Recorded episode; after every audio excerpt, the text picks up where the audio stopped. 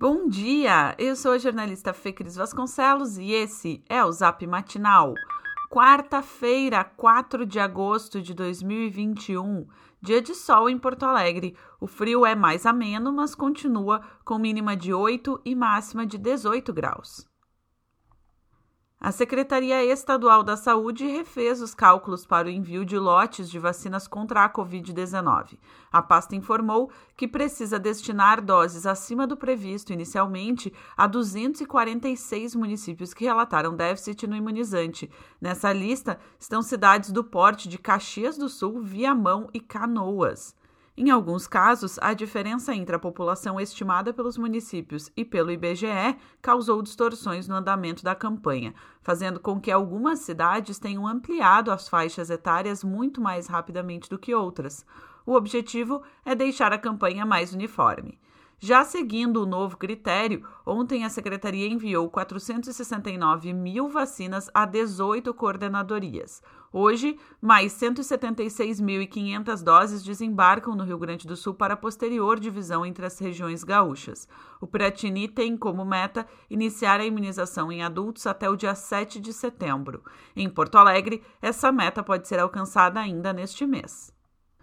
Depois de incluir apenas as mulheres de 28 anos, hoje Porto Alegre abre a vacinação contra a Covid-19 também aos homens com esta idade, em 12 unidades de saúde. Quem já está em tempo de tomar a segunda dose tem mais opções. As informações estão no link do nosso boletim de texto. A mãe de um aluno do sexto ano da Escola de Ensino Fundamental São Pedro notificou extrajudicialmente a instituição de Porto Alegre pelo uso da linguagem neutra em exercícios. A titular da Secretaria Municipal de Educação, Janaína Aldino, afirmou para a reportagem de GZH que, mesmo que a intenção tenha sido fazer a comunicação inclusiva, a orientação é que as instituições usem a norma culta do português e não X ou E para tornar neutros pronomes e substantivos. A Associação dos Trabalhadores e Trabalhadoras em Educação no município de Porto Alegre, a TEMPA, que respondeu pela direção da escola, vê a medida como instrumento de intimidação de professores e defendeu que o ambiente deve ser de pluralidade. Segundo o diretor da entidade, Ezequiel Viapiana, é a segunda vez no ano que uma escola da rede pública da capital é denunciada por usar uma linguagem neutra em atividades enviadas aos alunos. Preso desde o dia 16 de julho, o médico Klaus Brodbeck, suspeito de abusar sexualmente de ao menos 127 pacientes, recebeu uma punição do Conselho Regional de Medicina do Rio Grande do Sul, o CREMERS. Ele foi punido com interdição cautelar total e temporária e não poderá exercer suas funções por um ano. Além disso, o registro de Broadback foi suspenso de forma extraordinária, medida que impossibilita o cirurgião plástico de trabalhar até que o caso seja encerrado. O processo ainda vai ser julgado em definitivo e poderá resultar na cassação do profissional em caso de condenação no CREMERS e no Conselho Federal de Medicina. O médico já foi alvo de sindicâncias iniciadas pelo órgão regional. No entanto, as decisões que apontavam para a cassação foram revertidas em Brasília. Um projeto de lei que estabelece a criação da política estadual de atendimento de urgência para mulheres vítimas de violência foi aprovado ontem na Assembleia Legislativa. A proposta teve a concordância unânime da Casa, com 47 votos favoráveis. O autor do texto, deputado Vilmar Lourenço, do PSL, acredita que a medida poderá garantir eficiência das medidas protetivas no combate à violência contra a mulher.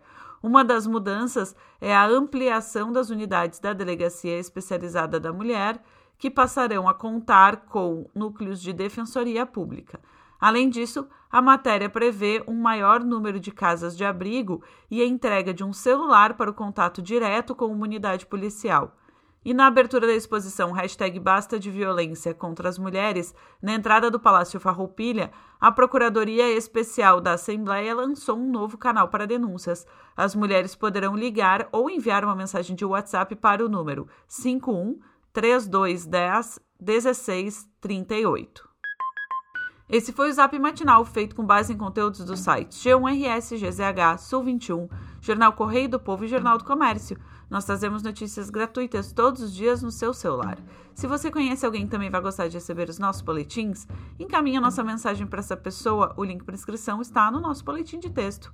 Aliás, caso você ainda não receba a newsletter Matinal Jornalismo no seu e-mail todas as manhãs, inscreva-se gratuitamente ou considere fazer a nossa assinatura premium para ter acesso a todos os nossos conteúdos e também, é claro, apoiar o jornalismo local. Siga também a gente nas redes sociais, arroba Instagram e arroba News Matinal no Twitter. Um abraço e ótima quarta-feira!